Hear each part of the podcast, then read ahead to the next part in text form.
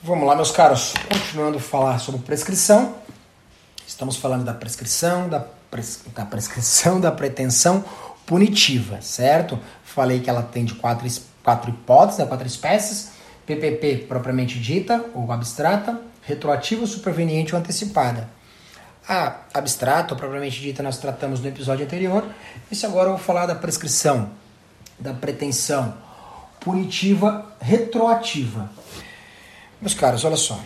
A prescrição da pretensão punitiva em abstrato, eu falava que era abstrato porque eu não tinha uma pena para calcular, certo? Eu, eu, eu, tinha lá um crime ainda em abstrato, uma conduta criminosa em abstrato, não tinha uma sentença penal condenatória. Então eu calculava com base na pena máxima combinada em abstrato. Aqui na prescrição da pretensão punitiva retroativa, eu faço o seguinte: eu, eu tenho que ter, ela se dá, ou melhor, ela é calculada após a sentença penal condenatória. Quando o juiz fixa uma pena após uma sentença penal condenatória não transitada em julgado ainda. Não transitada em julgado ainda.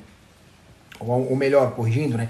Um trânsito em julgado apenas para acusação, ou seja, num cenário de que não iria, que a situação não vai não vai piorar aquela pena, não vai ser aumentada aquela pena. É, vamos lá, é, vamos simplificar um pouco mais isso.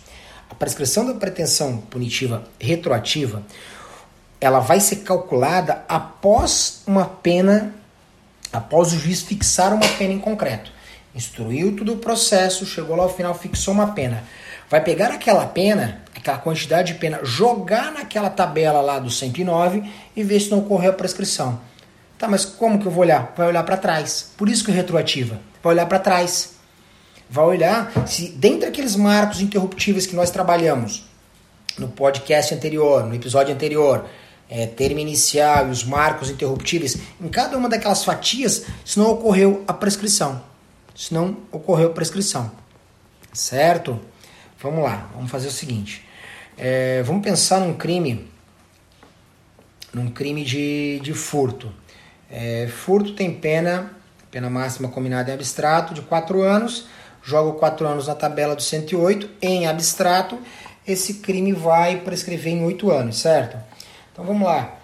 É, da, da, consumação do delito até o recebimento da denúncia, passou-se 4 anos. Tá. Do recebimento da denúncia até a sentença penal, condena, até a publicação da sentença penal condenatória, passaram-se 5 anos. É, abstratamente, a prescrição em abstrato ocorreu? Não, não ocorreu, né? Porque o furto tem pena máxima de 4 anos, 4 anos joga na tabela do 109, ele vai prescrever em 8 anos. Mas vamos lá. O juiz fixou para esse crime uma pena de um ano. O furto tem pena de 1 a 4 anos, ele fixou pena de um ano. Certo? Agora já tenho uma pena em concreto.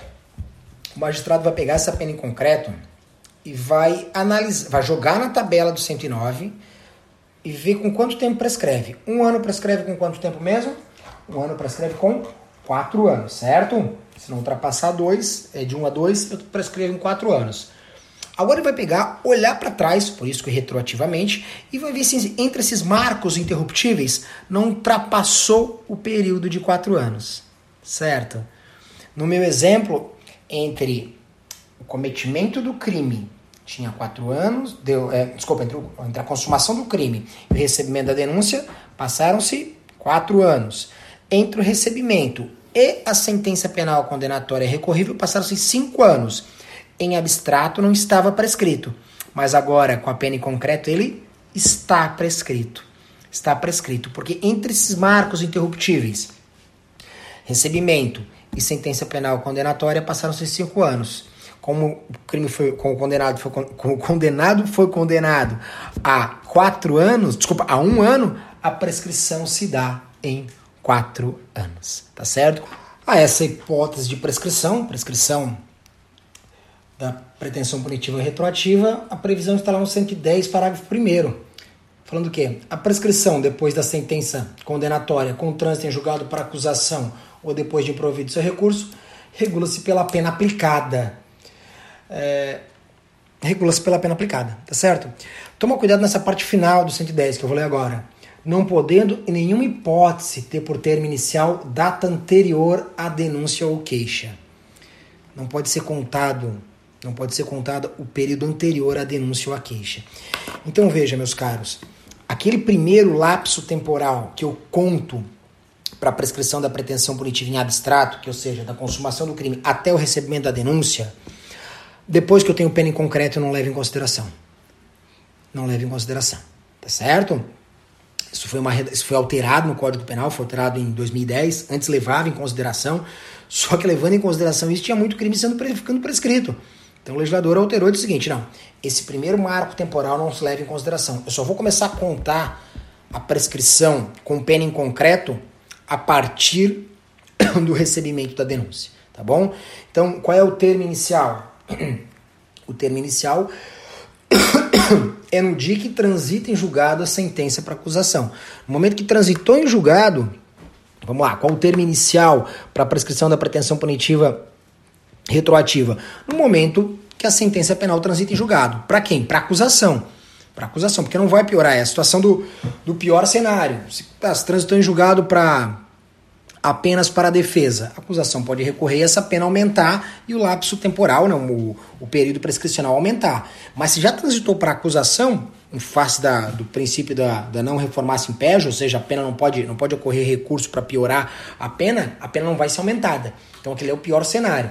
Ocorreu o trânsito em julgado, ocorrendo o trânsito em, em julgado, começa a correr, eu, começa, eu vou analisar a, se ocorreu a prescrição da pretensão punitiva retroativa, tá certo?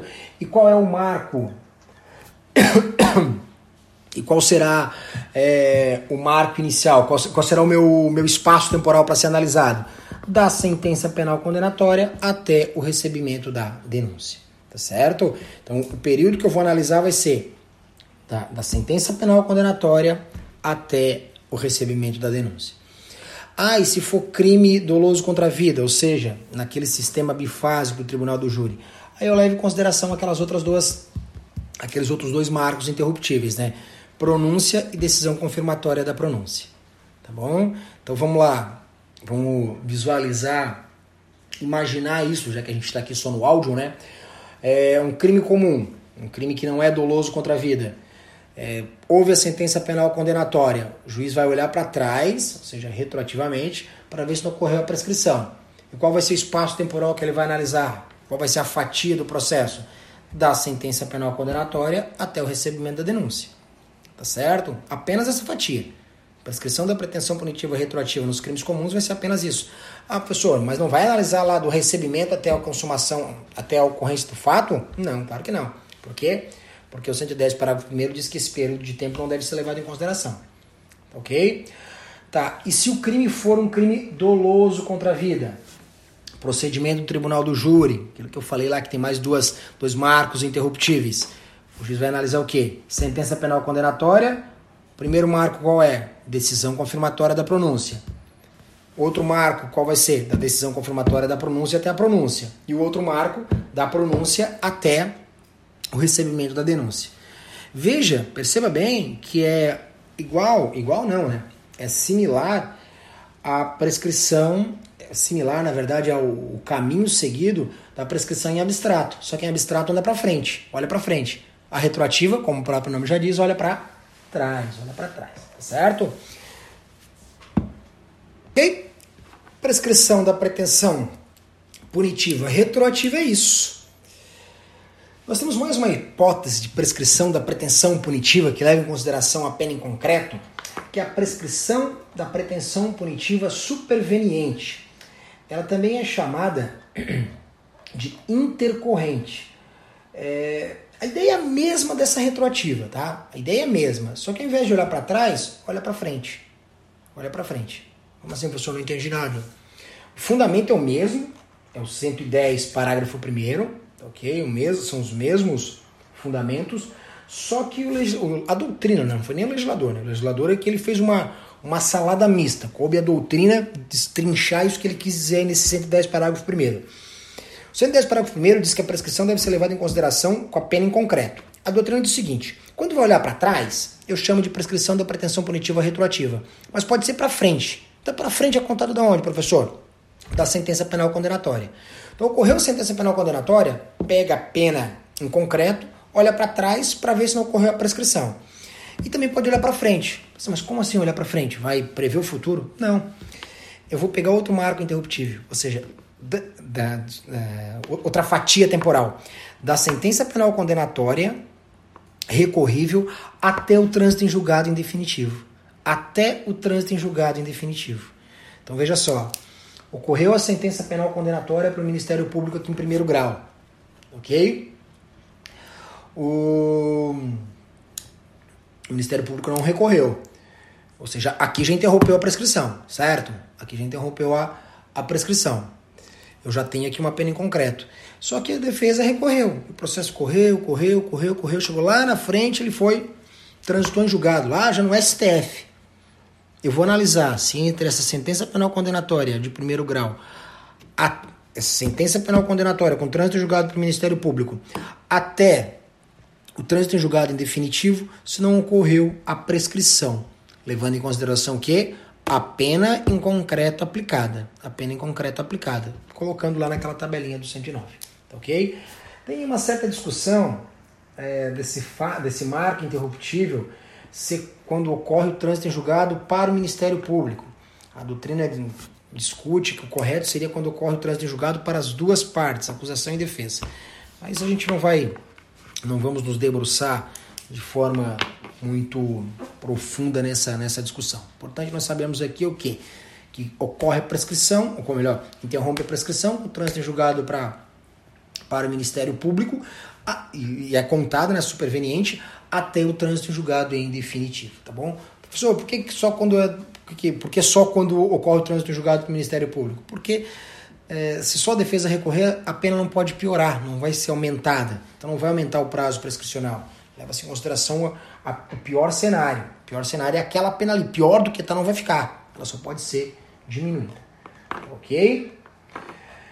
Os caros, fechando a prescrição da pretensão punitiva, eu vou falar de uma quarta hipótese, que é a prescrição da pretensão punitiva antecipada. Prescrição da pretensão punitiva antecipada, também chamada de projetada, em perspectiva ou virtual. Essa hipótese de prescrição, ela, ela não está prevista na lei, ela não tem amparo em lei, ela é uma construção da doutrina. Tomando uma água aqui. É uma construção da doutrina. A ideia seria o seguinte: é uma, seria uma hipótese, seria uma hipótese de, de prescrição retroativa antecipada. Parece ter um, uma antinomia, isso que eu estou falando, né? Prescrição da retroativa antecipada. Mas é, é mais ou menos isso. Como assim? O Ministério Público ofereceu denúncia por um determinado crime.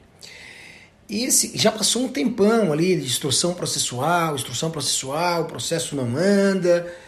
E o Ministério Público, o próprio juiz, né, já percebeu assim, putz, esse crime aqui, ele réu é primário, bons antecedentes, não tem nenhuma circunstância qualificadora, nenhuma causa de aumento de pena, analisando ainda é, ainda sem o, sem, antes do momento da sentença, né? Ele assim, ah, nesse caso vai ser, inevitavelmente, ele vai ser condenado a pena mínima, ou no máximo ali um pouquinho acima da mínima. E do, no ritmo que está ainda esse processo, quando, vai, quando, ele, for, quando ele for condenado, é, vai estar tá, vai tá prescrito vai estar prescrito com base na pena em concreto, ou seja, prescrição retroativa. Ele vai estar prescrito, inevitavelmente. Ele não está prescrito ainda porque a prescrição em abstrato, a pena é bem maior, né? leva em consideração a pena máxima combinada em abstrato.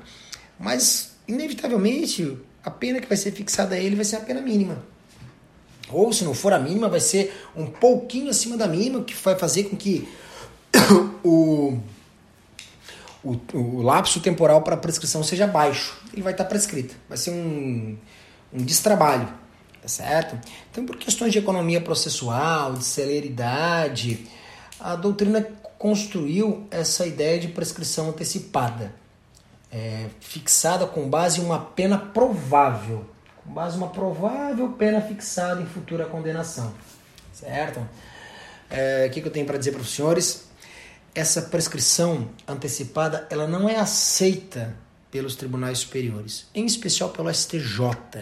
O STJ, inclusive, tem um enunciado de súmula nesse sentido, que é o enunciado número 438, dizendo que é inadmissível a extinção da punibilidade pela prescrição da pretensão punitiva com fundamento em pena hipotética, independentemente da existência ou sorte do processo. O STJ é o seguinte, ó, para prescrever, para extinguir a punibilidade pela prescrição, tem que o processo chegar ao final, tem que ter uma sentença penal condenatória. Não pode extinguir a punibilidade com uma pena hipotética, tá bom? Data vênia, eu me filio à corrente doutrinária que discorda do STJ. É, cito, por exemplo, Rogério Greco, que entende que isso não, não tem cabimento. Isso é um, é um trabalho desnecessário, um desgaste desnecessário, é um custo processual desnecessário, porque vai chegar ao final vai estar prescrito. Certo? Como a gente bem sabe, se prescreveu a pretensão punitiva, o Estado não vai poder condenar o acusado. Ok? Dito isso, meus caros, eu supero essa primeira parte da matéria, que é a prescrição da pretensão punitiva. Ok? Vamos agora começar a trabalhar a outra, outra espécie, outra hipótese prescrição da pretensão, que é a executória. A prescrição executória.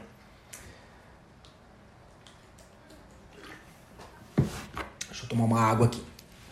A prescrição da pretensão executória, que doravante chamaremos de PPE, o Estado ele conseguiu condenar o acusado, o autor de uma infração criminal.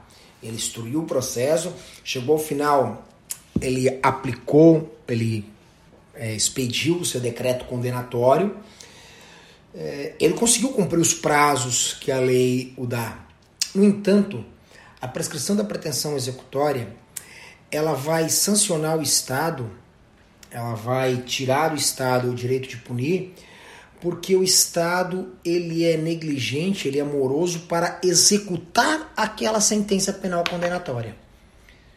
Então veja, como o próprio nome já diz, a prescrição é da execução, não da punição. O Estado conseguiu punir. Ele conseguiu expedir o seu decreto condenatório, conseguiu expedir a sua sentença condenatória no prazo certo. Certo? Sem correr a prescrição. Só que ele não conseguiu executar. Não conseguiu executar.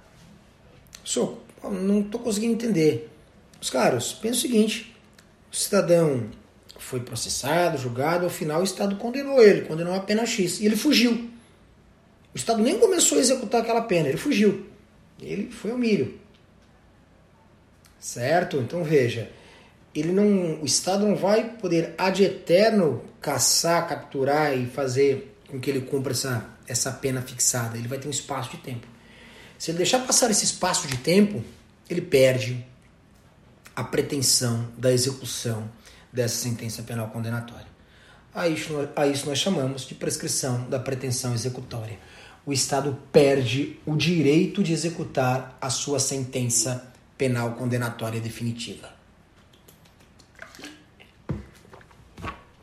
Certo? Essa é fácil.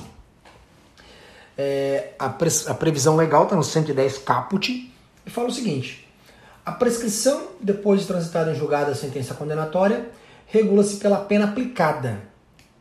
Regula-se pela pena aplicada. Veja só, a prescrição depois de transitar em julgado. Transitar em julgado. A sentença condenatória regula-se pela pena aplicada e verifica-se nos prazos fixados do artigo anterior, ou seja, o 109, para jogar naquela tabelinha do 109 novamente, os quais são aumentados de um terço se o réu é reincidente. Vamos lá, como assim? Os caras, muito simples. O cidadão foi, estava sendo processado por um determinado crime chegou ao final, sentença penal condenatória. Teve recursos, tal, tal, tal, chegou ao final lá, Pá. Condenação com trânsito em julgado. Tem uma pena em concreto agora que tem que ser cumprida. Tem que ser cumprida. Com base nessa pena, eu vou jogar naquela tabela do 109, essa dita tabela que a gente está folcloricamente chamando para memorizar, para ver quanto tempo o Estado tem para executar essa pena, para começar a executar essa pena. Tá certo? O Estado tem espaço de tempo.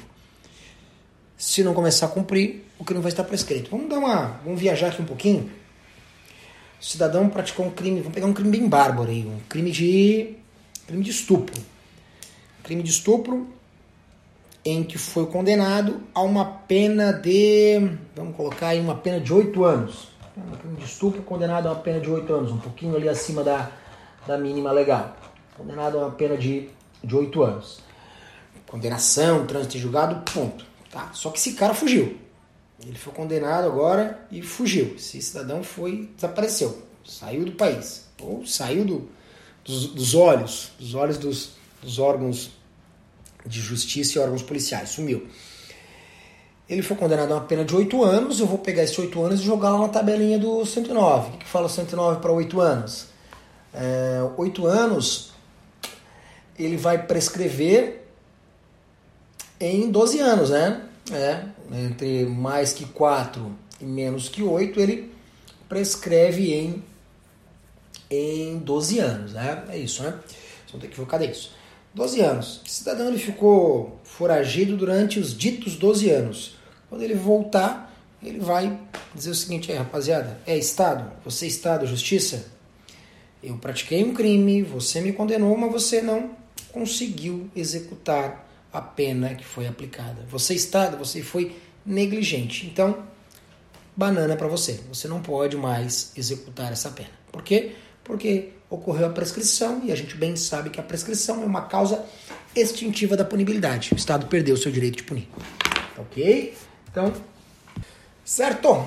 É, só lembrando que nessa. Só tem uma, uma observação ali bastante importante: que essa pena em concreto, antes de eu jogar para a tabela do 108, do 109, ele pode ser aumentado em um terço se o réu for reincidente, se o condenado é reincidente, ok?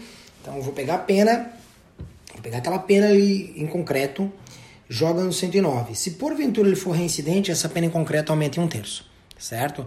Então veja assim, o cidadão foi condenado a uma pena de uh, um ano e meio. Um ano e meio, a gente sabe que prescrevem quatro anos, certo? Mais que um e menos que dois. Se ele for reincidente, aumenta em um terço. Um terço de um ano e meio vai dar um pouco mais aí de meio ano, oito meses aproximadamente, que vai passar, que vai dar um total aí de é, dois anos e alguma coisa. Mais que dois, a gente sabe que já vai prescrever em oito anos, tá certo? Então, o condenado, a pena, condenado não, desculpa, a condenação do reincidente é aumentada em um terço para fins de contagem do prazo prescricional da pretensão executória, tá certo? É, não vai confundir, né? não vai dizer lá que o reincidente aumente um terço a condenação, é claro que não. Aumente um terço a pena para fins de contagem da prescrição da pretensão executória, ok? Uh, vamos lá. Só lembrando, né, essa, essa prescrição, ela, ela não vai extinguir, ela não vai extinguir nenhum efeito, nenhum efeito secundário, é, nenhum efeito penal secundário nem extrapenal, certo? É, como assim? Vamos lá. Efeito primário, a gente sabe, efeito penal primário é o cumprimento da pena, certo? Efeito secundário, por exemplo, é reincidência em maus antecedentes. Esse cara, esse condenado, ele vai ser reincidente, ele vai ser portador de maus antecedentes, ele vai ter a obrigação de indenizar, lá prevista no, no 101, no, no 91 do Código Penal. Todos aqueles efeitos secundários, eles persistem. Todos aqueles efeitos secundários, eles persistem. Por quê? Porque o Estado condenou ele o Estado conseguiu proferir o seu decreto condenatório válido no tempo hábil. No entanto, o Estado não está conseguindo, não conseguiu executar. Então, todos os efeitos da condenação persistem, à exceção do cumprimento da pena. Veja só, a grande diferença que tem entre a prescrição punitiva e a prescrição executória. Na prescrição punitiva, como o Estado não conseguiu puni-lo, como o Estado não conseguiu puni-lo, os efeitos é, da condenação não existirão, porque não existe condenação. Não existirá os efeitos da, não existirão os efeitos da condenação porque não existe condenação. Ele não vai ser reincidente, não vai ser portador de maus antecedentes. Agora, na prescrição executória, sim. O Estado puniu, só não vai conseguir executá-lo. Como não consegue executar, extingue-se a punibilidade, a pena. A possibilidade do Estado executar essa pena. Agora, os efeitos dessa condenação persistem, ele será reincidente, ele será portador de maus antecedentes, tá certo? E quando que começa quando que começa a correr essa esse prazo prescricional para o Estado? A partir de que momento começa a correr prazo prescricional para o Estado? Quando que começa, quando que larga o cronômetro para a prescrição executória? O 112, nos seus dois primeiros incisos, nos seus dois incisos, fala sobre isso. Bem simples. Do dia em que transita em julgado a sentença condenatória para acusação. Olha só, primeira parte. No dia em que transita em julgado a sentença condenatória para acusação. Então, no momento que transitou em julgado a sentença, começa a correr o prazo prescricional. Aqui tem bastante crítica. A doutrina fala que não deveria ser quando transita julgado para acusação, mas sim quando transita julgado de forma absoluta, para acusação e defesa.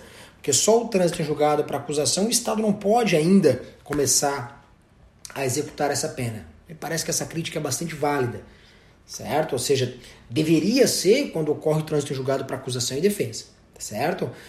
Porque o Estado não consegue começar a cumprir, a, executar a pena se trânsito em julgado apenas para acusação, se a defesa ainda tem possibilidade de recurso, ok? Mas pela letra da lei, letra fria é, da lei, inicia-se o período, o, o cômputo prescricional da pretensão executória no momento que transita em julgado para acusação. Então, transitou em julgado para acusação, já começa a correr o prazo para o Estado executar a sua sentença. Mas leve em consideração a redação legal, a interpretação legal, a interpretação expressa do 112.1, que inclusive é o entendimento do STJ. STF tem alguns julgados tem, em sentido diverso, mas leve em consideração a letra da lei, que também está em harmonia com o posicionamento pacífico do STJ. Tá certo? Então, o primeiro, o primeiro termo inicial é o trânsito julgado para acusação. Mesmo que haja recurso para defesa, já está correndo prazo prescricional. É um tanto quanto absurdo, e até incoerente. Mas é como está redigido. A, a próxima possibilidade, as duas próximas possibilidades, são hipóteses em que o condenado ele estava em liberdade, porém é revogado determinado benefício e ele tem que ser, tem que iniciar ou retomar o cumprimento da pena. Que é o caso do que? Revogação da suspensão condicional da pena ou do livramento condicional. Veja, na suspensão condicional da pena, sursis, ou livramento condicional, o acusado ele está cumprindo pena ou a pena está suspensa e ele está em liberdade certo? Ele está em liberdade. Então, nesse sentido, se ocorre a revogação desses benefícios, ele tem que voltar a cumprir a pena. Tem que retornar para o cárcere se a pena for privativa de liberdade. Então, nesse sentido, quando há revogação, quando há revogação, o Estado tem que despender de seus esforços para capturar o condenado e fazer com que ele inicie ou retome ao, o cumprimento da pena certo? A partir daquele momento já começa a correr o prazo prescricional para que o Estado assim o faça. Ainda, no artigo 112, agora no inciso 2, fala que no dia que, se, que também começa a correr a prescrição executória, no dia que se interrompe a execução. No dia em que se interrompe a execução. Salve quanto tempo de inter... Perdão. No dia em que se interrompe a execução. Por exemplo, um exemplo quando interrompe a execução. O réu foge. O réu foge. O réu não, né? Agora já é o condenado. O condenado foge. O condenado está cumprindo pena, está cumprindo pena, ele foge. A partir do momento que ele fugiu, o já começa a correr, já, já inicia-se o prazo para que o Estado recapture ele e ele retorne, retome o cumprimento da pena. Já começa a correr a prescrição, certo? Então, quando ele foge, já começa a correr o prazo da inter... começa a correr o prazo para a prescrição executória. Causas interruptíveis. Algum momento interrompe o prazo prescricional? Algum momento ocorrerá a interrupção do prazo prescricional da pretensão da prescrição da prescrição da pretensão executória? É, o 117, lembra que eu falei que o 117, os quatro primeiros incisos se referiam à prescrição punitiva. Os dois últimos, o quinto e o sexto, à prescrição executória. Então veja, se interrompe a prescrição executória, primeiro, pelo início ou continuação do cumprimento da pena. Esse dispositivo, esse inciso, ele parece bem óbvio, mas ele, ele é óbvio porque ele está escrito, senão poderia ser, poderia ser que essa situação não fosse tão óbvia. Veja só, se o, se o condenado começou a cumprir a pena, a prescrição executória não pode estar correndo, certo? Não seria até incoerente. Então, porque se o Estado está executando a pena, não deveria estar correndo a pena, não deve estar correndo a prescrição executória. E é isso, exatamente isso que fala o inciso 5 do 117. Pelo início ou continuação do cumprimento da pena. Então, se o cidadão ele foi, veja só, vamos lá com um exemplo. Foi condenado. Condenado. Começou a cumprir pena? Vamos lá, vamos fazer bem, espaço tempo bem curto. Foi condenado. Condenado hoje. É, foi condenado hoje, já começa a correr a prescrição executória. Daqui três dias ele é. Ele já começa, já se apresenta na penitenciária para o cumprimento da pena, naquele momento ali interrompe a prescrição executória. Claro, e lá ele vai ficar cumprindo a pena dele e a prescrição executória vai ficar interrompida. Enquanto ele tá, parece bastante óbvio, né? Mas é, se não tivesse escrito, talvez geraria discussão. Enquanto ele está cumprindo pena, não corre a prescrição executória. Então, pelo início do cumprimento da pena, já interrompe a prescrição. Isso é, parece que é óbvio porque às vezes é imediato, né? Ele foi condenado agora, agora. Saiu aqui do, saiu do fórum, é, chegou, né, estava aqui no fórum, foi condenado, saiu daqui foi direto para a unidade prisional. Então veja, quase que instantâneo, né? Começou a correr a prescrição e já interrompeu quase que no mesmo ato, né? Da mesma forma, se ele retoma, se ele continua o cumprimento da pena. Como assim? Foi condenado, começou a cumprir pena, interrompeu, certo? Tal, tal, tal, fugiu. Fugiu, fugiu da, da unidade prisional, retoma a contagem, né? Retoma a contagem para a prescrição executória. Retoma a contagem para a prescrição executória. Ele foi recapturado, interrompe novamente. Interrompe novamente. Tá ok? Então veja que bem simples, né? O raciocínio é o seguinte: está cumprindo pena, a prescrição executória está interrompida. Fugiu, ela retoma, ela volta a ser calculada, ela volta a correr, o cronômetro volta a correr. E fica nesse vai e vem. Fugiu, solta o cronômetro. Foi preso, é, é, para o cronômetro novamente. Tá certo? É, só toma cuidado é, nesses casos de, de evasão e de evasão, de revogação de livramento condicional, nessas hipóteses em que ele já cumpriu parte da pena, Veja, ele já cumpriu parte da pena, certo? Se ele já cumpriu parte da pena e voltou a, a correr o prazo prescricional, a gente sabe que se ele se voltou sempre que, que interrompe, o prazo zera, né? Se ele retoma o cumprimento da pena, é, se ele foge novamente, ou melhor, o prazo prescricional ele passa a ser contado com base na pena que falta. Como assim? Veja só, o artigo 113 explica isso. No caso de evadir seu condenado ou de revogar o livramento condicional, a prescrição é regulada pelo tempo que resta de pena. Como assim? Olha só. O cidadão foi condenado a uma pena de 4 anos. Estou falando sempre 4 anos, vamos aumentar para 6 anos. Foi condenado a uma pena de 6 anos, certo? Ele. 6 anos e ele já de início começou a cumprir a sua pena. Ou seja, ele foi condenado e já imediatamente a prescrição, a prescrição já se interrompeu porque ele porque já começou a cumprir a pena. É, se ele não tivesse, se não tivesse, se ele tivesse se evadido e a prescrição executória tivesse correndo, essa pena de seis anos, ela vai prescrever em 12 anos, certo? Jogando lá na, na tabela do 109, 4 a 8 prescreve em 12 anos, ok? Ele cumpriu vamos lá, vamos ser bem, bem exagerados, ele cumpriu, desses seis anos, ele cumpriu cinco anos de pena e fugiu. Fugiu, faltando apenas um ano para cumprir de pena. Ah, como ele fugiu, retoma-se o cômputo da prescrição executória, reinicia-se a prescrição executória, reinicia-se a contagem do prazo da prescrição executória. Esse prazo ele vai ser contado em cima da pena que falta desse um ano, não da pena total, tá certo? Porque aqueles cinco anos ele já cumpriu. Tenham como, como máxima que pena cumprida é pena extinta, tá certo? Então vai prescrever apenas, vai se levar em consideração para a prescrição apenas se um ano que o falta, e um ano a gente sabe que prescreve em quatro anos, certo? Então leve em consideração a pena que falta e não a totalidade. Ok? É, também interrompe a prescrição executória a reincidência. A reincidência também prescreve, também interrompe. Como assim? Ele foi reincidente, ele foi condenado novamente, ele foi condenado por um segundo crime. Ok? Então vamos lá, vamos pensar aí com um exemplo. O cidadão foi condenado a uma pena de seis anos, tá certo? Foi condenado a uma pena de seis anos e foi condenado e se evadiu.